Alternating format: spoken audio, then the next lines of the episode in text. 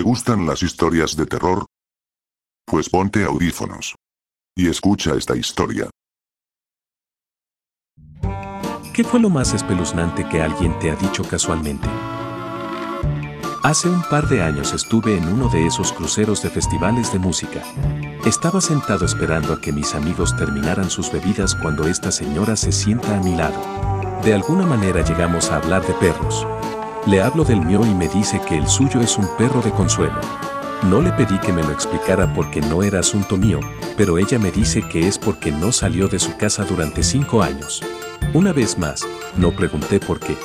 Continuó contando, a un perfecto extraño que había estado hablando con ella durante cinco minutos, que su exnovio la estaba acosando y entró en su casa, así que tuvo que dispararle con un arma para defenderse. Creo que la gente comparte demasiado sus cosas personales con extraños específicamente porque saben que probablemente nunca te volverán a ver. Dejé que cosas muy profundamente personales se revelaran frente a extraños y luego me pregunté por qué lo hice. Creo que es una manera de ayudar a aceptar el trauma. Aunque es súper jodido si eres el oyente. Una vez estaba bromeando con un conocido y me dijo que se iba a mudar en un par de meses. No éramos lo suficientemente cercanos como para que me importara, pero le pregunté por qué por pura curiosidad. Al mismo tiempo, sin dudarlo, me dijo que había estado en el sistema de acogimiento familiar toda su vida a pesar de conocer personalmente a su padre biológico. Su padre era un gran hombre de negocios en la ciudad de Nueva York y no tenía tiempo para criar a un hijo. Había estado con 11 familias diferentes en 15 años y en cada una rezaba para ser adoptado. Nunca sucedió. La familia con la que se encontraba en ese momento le dijo que estaban pensando en adoptarlo pero cambiaron de opinión a última hora. Ahora está en un estado constante de expectativa de mudarse porque simplemente asume que nadie querrá adoptarlo. Que este hombre iba a ir a prisión por quemar una iglesia. Había visto a este tipo unas 10 veces desde el supuesto accidente. Todos estábamos pasando el rato y él dijo, adivinen qué, y eso fue lo que dijo. Esto sucedió en el sur de Texas para cualquiera que se pregunte. Y agregaré que trató de atacar a su novia, quemó su casa y sus dos perros no sobrevivieron. Este tipo nunca había levantado la voz ni una sola vez. Suelo trabajar con niños en instalaciones. Una vez vino un niño de unos 10 años. Lo tenían detenido 72 horas porque amenazó con matar a un compañero de clase en la escuela. Tenemos casos así a menudo y la mayoría de las veces son solo niños siendo niños que terminan siendo atrapados y nos vemos obligados a tratar con ellos. No es gran cosa. Bueno, en realidad este resultó ser un gran problema. Este niño siempre estaba inquieto en su silla y en el suelo. Yo siempre decía, Tom, trata de quedarte quieto, de acuerdo. En el almuerzo le pregunté cómo estaba y me dijo, es extraño dormir solo, algunas familias comparten la cama con hermanos, así que esto no estaba fuera de lugar. Le dije, oh, duermes en la cama con tu hermano.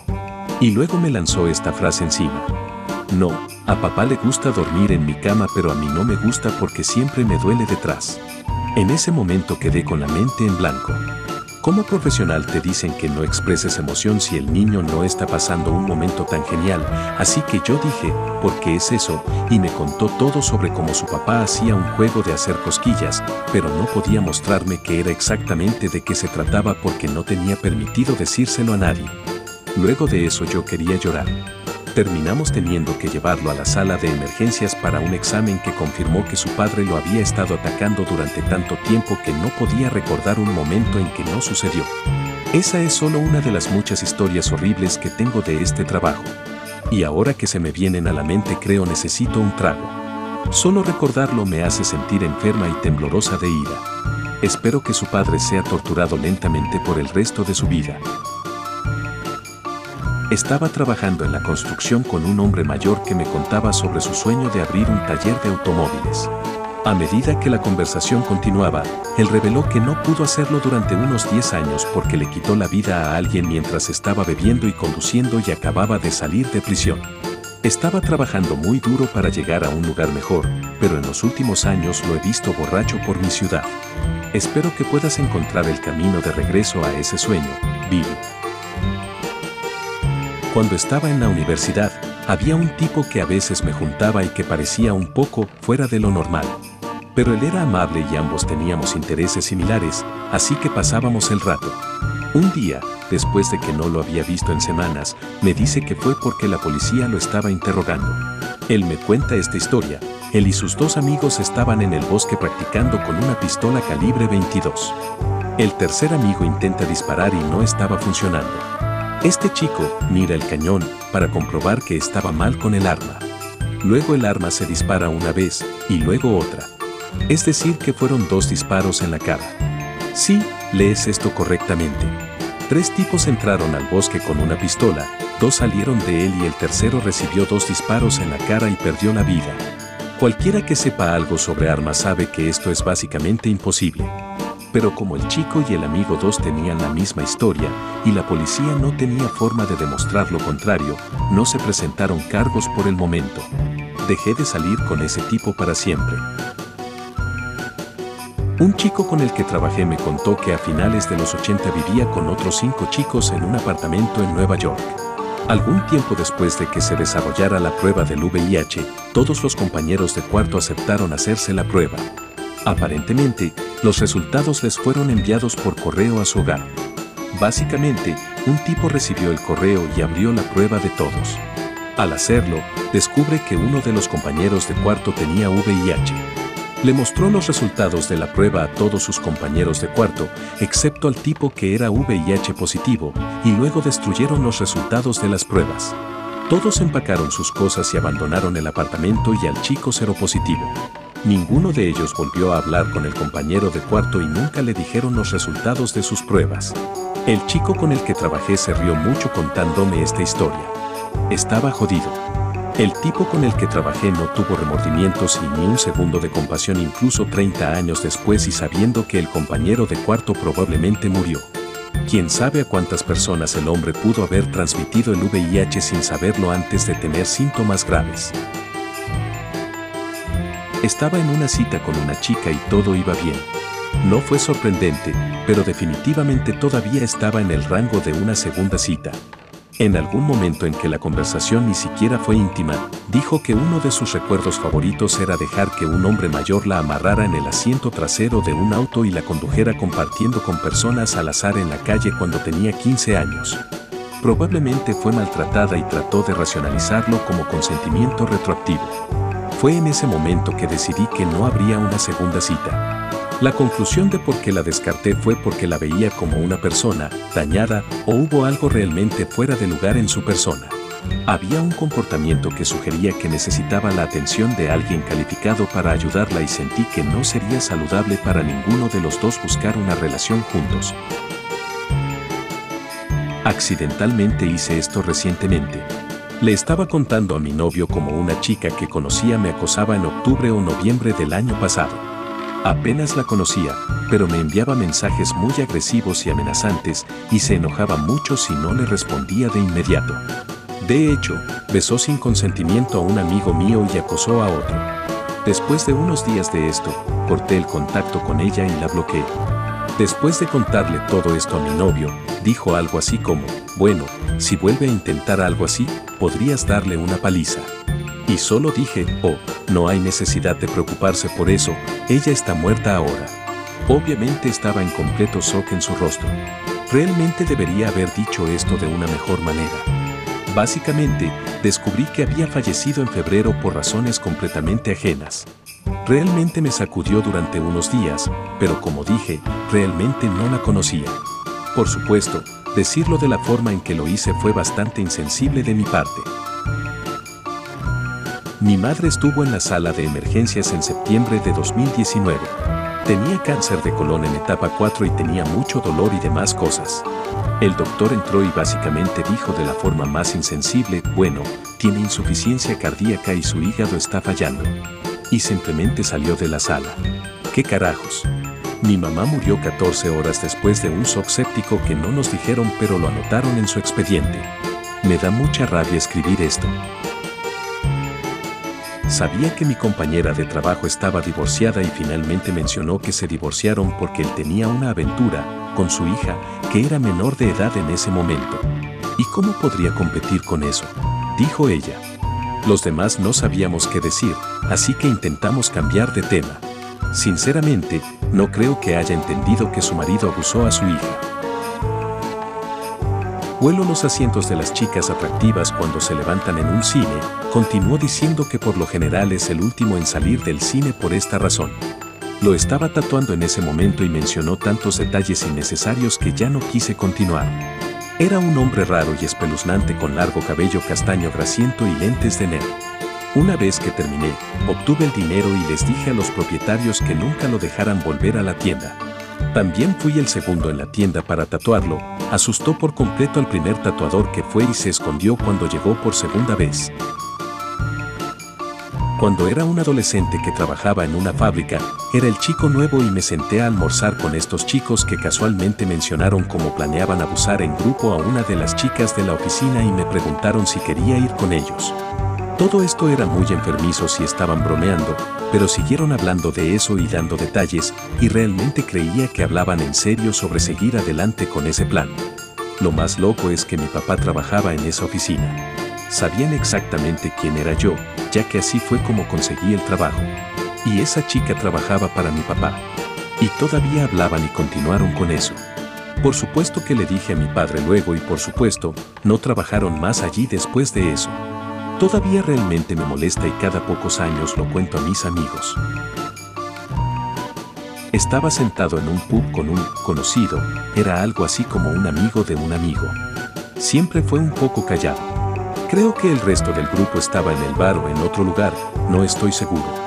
De la nada me contó, le quité la vida a alguien el mes pasado.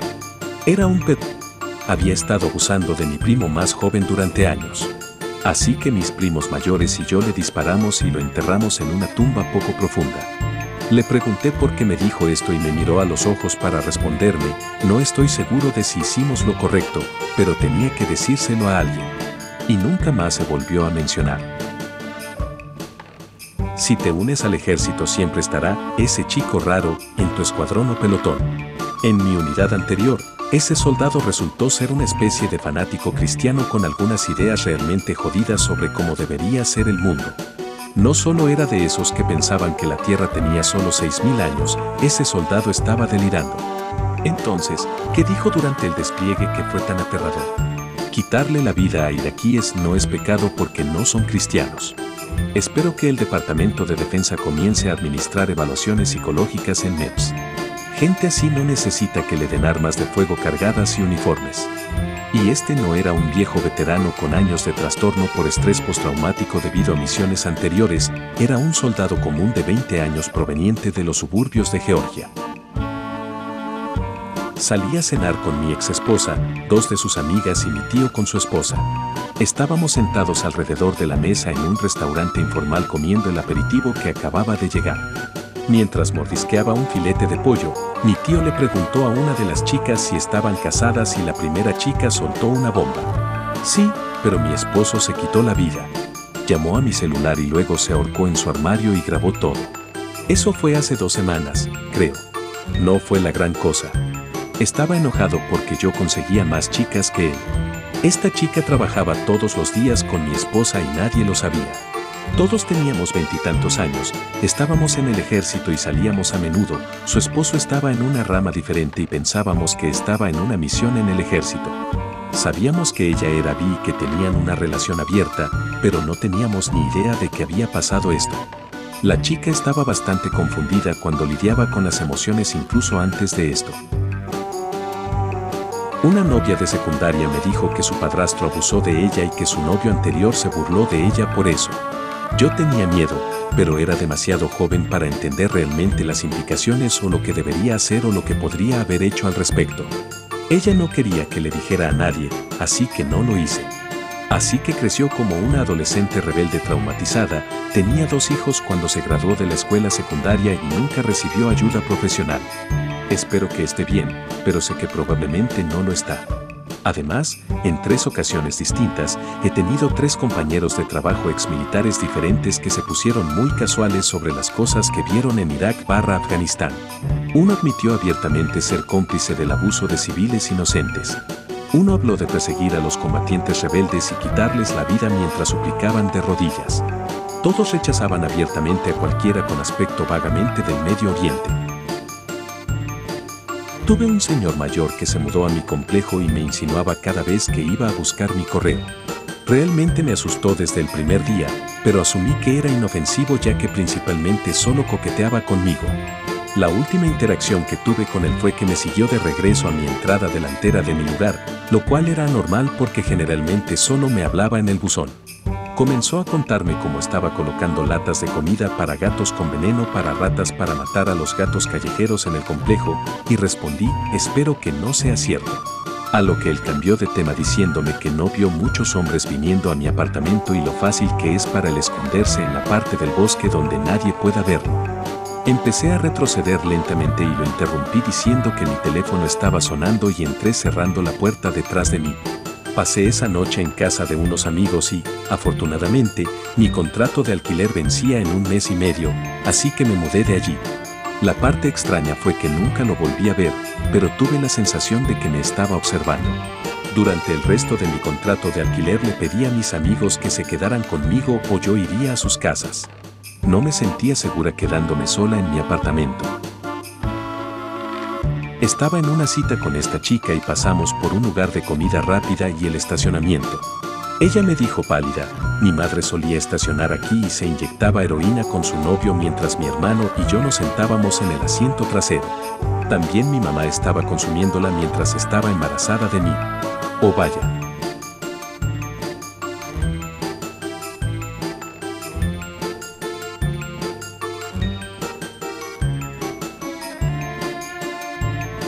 enfermeros y médicos, cuáles son sus historias paranormales más extrañas o aterradoras que tuvieron lugar durante su trabajo.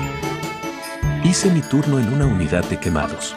Hay toneladas de historias que recuerdo, pero compartiré mi favorita. Un proxeneta prendió fuego a una de sus mujeres y ella inmediatamente lo abrazó y ambos sufrieron heridas bastante graves. Desafortunadamente, la de ella incluía una quemadura por inhalación.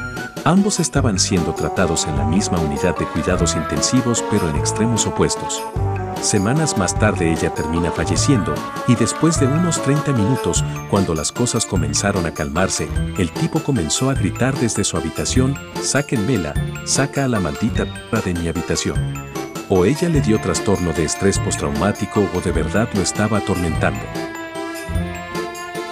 Probablemente haya alguna explicación médica para esto, pero sigue siendo la cosa más extraña que he visto como enfermera hasta ahora. Teníamos una anciana muy robusta y confundida en nuestro piso. Su habitación estaba frente a la sala de enfermeras para que pudiéramos vigilarla y también tenía una de nuestras enfermeras auxiliares como cuidadora. Siempre estaba peleando o pateándonos y tratando de levantarse de la cama. Era muy inquieta y agitada, así como algunos pacientes que he tenido antes de que mueran. Un día nos llamaron a la habitación porque su ritmo cardíaco estaba bajando y ella yacía quieta con los ojos abiertos. Primero fueron 30, luego 20 y luego llegó a línea plana. Buscamos pulso y no encontramos ninguno. Ella era una paciente DNR, dio una orden para que no la reanimen, por lo que no intentamos la reanimación.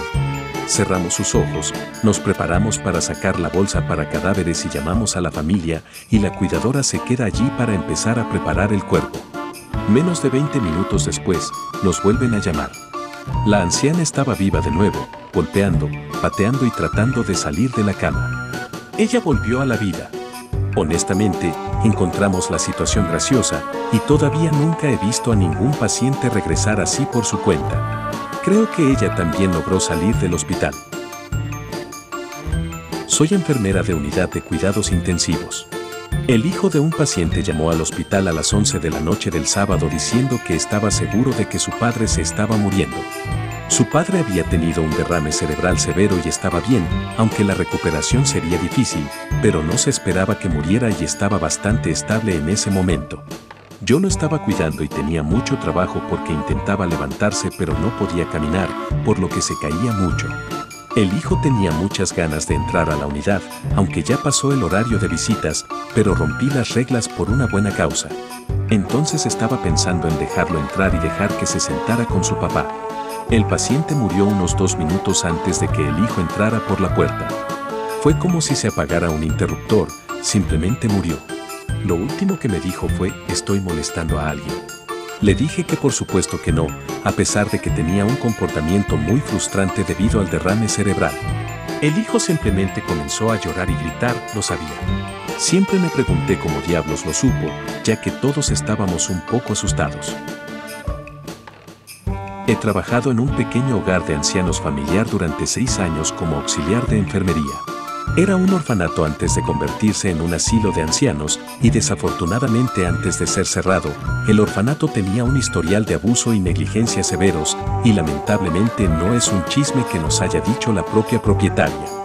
Cuando los residentes se acercan a la muerte, hemos escuchado de ellos en un gran número de veces que hablan con una niña pequeña. Uno de mis pacientes, un caballero con un sentido muy lúcido, sabía todos nuestros nombres y estaba muy alerta y orientado. Yo estaba pasando las bandejas de la cena en cada cuarto y vi que estaba de espaldas y estaba hablando en una esquina. Lo llamé y le pregunté con quién estaba hablando y dijo, esta niña entró en mi habitación, estaba asustada. Este hombre murió tres días después. Unos seis meses después, otro paciente gritaba que una niña le agarró los pies y necesitaba dejarlo en paz. Esto ha surgido a lo largo de los años y siempre es lo mismo, le sucede algo parecido a esto y luego muere. Otros compañeros de trabajo han tenido la misma experiencia con ancianos. Es muy inquietante.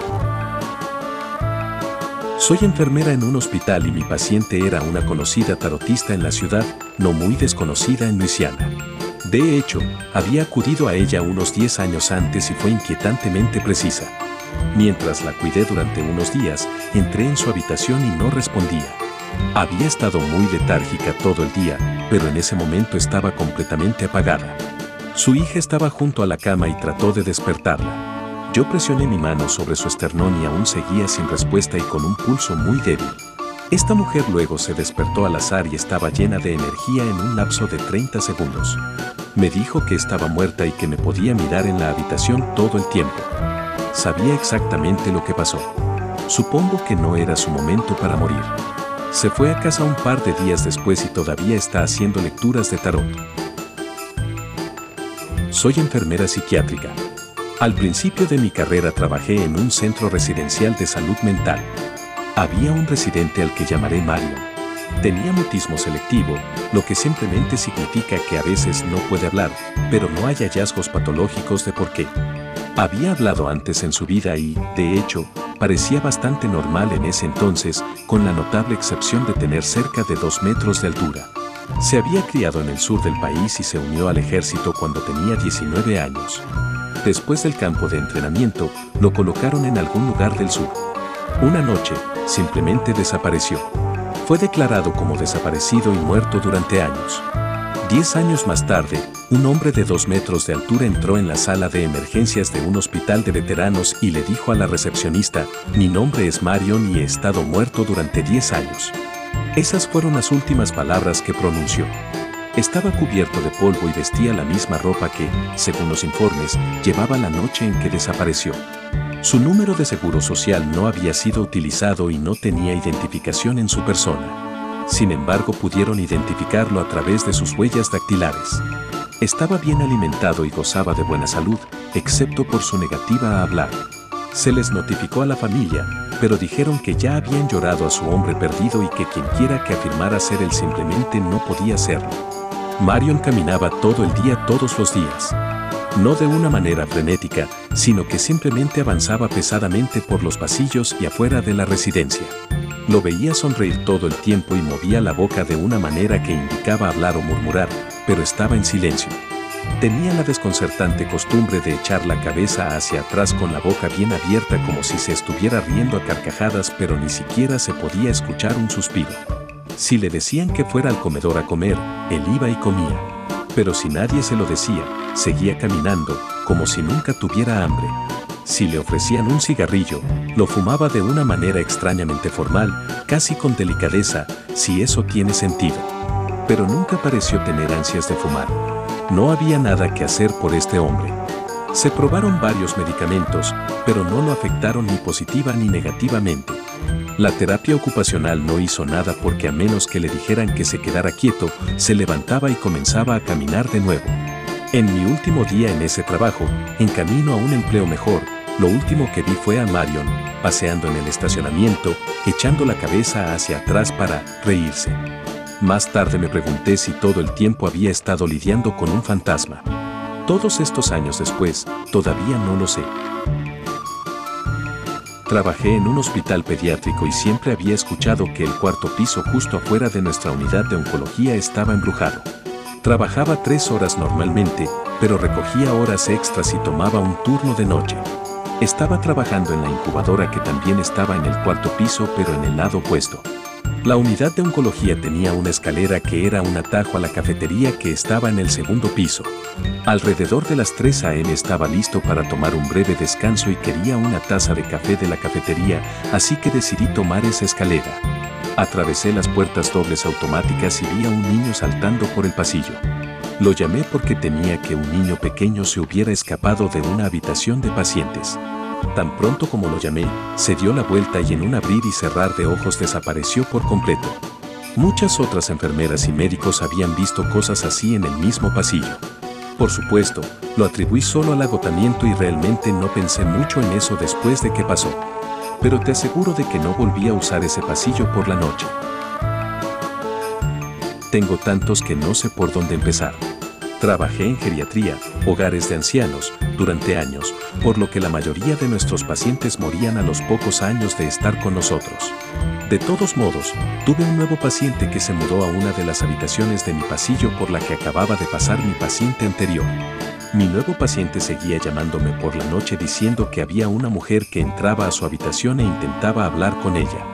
Al principio, Simplemente no le hice mucho caso ya que ella tenía más de 90 años y luchaba contra la demencia, así que le aseguré que cerraría su puerta con llave por la noche para asegurarme de que nadie pudiera entrar. Después de aproximadamente una semana de que esto continuara sucediendo, me senté con ella y le pregunté cómo se veía esta mujer, pensando que podría estar alucinando a su hija o hermana o algo así, y ella procedió a decirme que esta mujer tenía una túnica rosa con pantuflas azules y su cabello recogido en rulos, y que la mujer se sentaba a los pies de su cama y trataba de hablar con ella, pero no podía entender lo que estaba diciendo. Casi me orino encima. La paciente que había tenido en esa habitación antes de la nueva paciente se acostaba todas las noches con su bata rosa, pantuflas azules y rulos en el cabello. Todo esto se detuvo después de unas dos semanas. Solía trabajar en un asilo de ancianos y aunque no sucedió nada demasiado loco, definitivamente sucedieron cosas fuera de lo común. Recuerdo una vez después de que alguien había muerto, estaba limpiando su cuerpo y la puerta de la habitación se abrió de par en par a pesar de que estaba bien cerrada y no había nadie allí. Eso definitivamente me dio escalofríos. Hubo casos en los que se movieron muebles, las luces se encendieron y apagaron solas y los inodoros también se descargaron solos al azar. También recuerdo que una noche tuve una residente que me pidió que me asegurara de cerrar la puerta del armario que estaba al final de su cama y me dijo que cuando estaba abierto, esa mujer no paraba de entrar y salir toda la noche y la mantenía despierta. Soy enfermera y he sido testigo de muchas cosas con personas con Alzheimer. A menudo desarrollan sus propios escenarios en su propia cabeza, a menudo acompañados de vívidas alucinaciones. Una vez, durante el turno de noche, escuché a una mujer gritar de miedo. Cuando fui a ver cómo estaba, logró subirse a su silla de ruedas en puro pánico, queriendo huir de su habitación. Al preguntar qué estaba mal, pensó que el edificio se estaba incendiando. Ahora, lo que es importante mencionar aquí es que las personas a menudo afirman que estas personas están simplemente locas o soñando mal o cosas así. Pero este no es el caso. Se ha descubierto que las personas con alucinaciones realmente pueden ver u oír algo cuando ocurren sus alucinaciones, ya que se estimulan las mismas ubicaciones en el cerebro como si recibieran impulsos reales. Esa mujer realmente vio fuego. Ella realmente olía a fuego. Ella no solo inventó eso para estar loca. Es lo que su cerebro le dijo que estaba sucediendo. Y ella estaba en verdadero pánico por su vida. Y lo mismo se aplica cuando esas personas ven a alguien más en su habitación. Como cuando quieren que eche a alguien fuera de la habitación que en realidad no está allí y que aparentemente está parado justo detrás de mí. Y no tiene sentido discutir con ellos que no hay nadie. Para ellos, alguien está allí.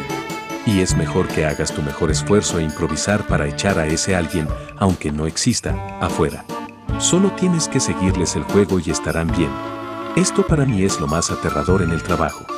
Ellos ven algo que tú no. Una sala en la que trabajé una vez tenía una paciente que era psíquica o medium. Nos reímos un poco con ella, ya que estuvo en la sala durante un tiempo, había tenido un derrame cerebral que afectó su movilidad y de vez en cuando hacía lecturas para el personal, etc. Me lo tomé todo como un poco de diversión hasta que una noche pulsó el timbre de llamada a la enfermera y nos dijo que fuéramos a ver a un paciente en una habitación lateral porque estaba muerto. Fuimos a verificar y efectivamente encontramos que un caballero había muerto. Más tarde le preguntamos a nuestra paciente psíquica cómo lo había sabido y nos dijo que lo había visto salir de su habitación evidentemente angustiado. Ella se dio cuenta de que había muerto y ella tuvo que explicarle a él lo que había sucedido y ayudarlo a morir en paz. No soy creyente, pero eso me dio escalofríos. Trabajé en un hogar de ancianos durante varios años. Personalmente, no había experimentado nada demasiado loco aparte de las llamadas de timbre misteriosas, el sistema de timbre de llamada se apagaba y cosas así. También escuché puertas cerrarse solas y grifos funcionar solos. Estas no eran de ninguna manera cosas comunes. Sin embargo, otros miembros del personal tuvieron algunas experiencias más directas. Aparentemente en un pasillo se veía ocasionalmente a una niña caminando. Esto había sido informado por varios miembros del personal, así como por pacientes. Un miembro del personal estaba sentado en su automóvil durante el turno de noche cuando una mujer llamó a su ventana y desapareció rápidamente. Al día siguiente, estaba discutiendo esto en voz alta con el hombre del próximo turno cuando alguien nos mostró una imagen de archivos antiguos según la descripción proporcionada. Aparentemente, coincidía con una antigua paciente que había fallecido al menos 10 años antes. Ok, soy enfermero pero esto no me pasó a mí, sino a varias otras enfermeras que trabajaron en estas unidades. Había una niña que frecuentaba la unidad de quemados en un gran centro de tratamiento médico militar en los Estados Unidos. Ha sido vista tanto por el personal como por los pacientes. Puede que ser fantasma no sea el término correcto, pero varios la han visto. Lo segundo, solía trabajar en el antiguo centro médico del ejército Walter Reed. En el antiguo centro que se cambió en 2011, había una sala VIP, en el cual creo que era la sala 72. Todos los oficiales generales retirados se quedaban allí junto con los altos mandos del gobierno, como el secretario de Estado y otros funcionarios del gabinete. También hubo una habitación para la primera dama y el presidente. Esta sala era privada, estaba cerrada con llave en todas las entradas y era muy cómoda. Estaba amueblado con muebles de muy alta calidad y muchos de ellos fueron donados por la difunta Mami Isenover, esposa del presidente Dwight de Isenover. Según mi amigo que trabajaba allí, el fantasma de Mami Isenover era muy particular con cualquiera que se quedaba en su habitación, y si alguien dormía en ese cuarto, ella arrancaba las sábanas o las piezas decorativas se caían al azar de la mesa o de las paredes. Fui a este cuarto unas dos o tres veces y fue allí cuando mi amigo estaba conmigo y me contó todo esto. No le creí, así que fui y me senté en la habitación donde mami se metía con las personas. Me quedé dormido, pero lamentablemente no pasó nada esa noche. Nuestro cuidado pastoral ha rociado una habitación con agua bendita varias veces debido a la cantidad de muertes que hemos tenido en una misma habitación. Solía ser una suite de trabajo de parto, que luego se convirtió en un cuarto de cuidados intensivos a largo plazo más tarde. La habitación tenía una pared, con nada más que ventanas. Era bastante hermoso y tenía vistas a nuestro aeropuerto local y las montañas al fondo. La única hipótesis sobre el gran número de muertes son las bacterias. Es dudoso pero es una posibilidad. Si te gustaron las historias dale me gusta, que tengas suerte, y te deseo, que no duermas, esta noche.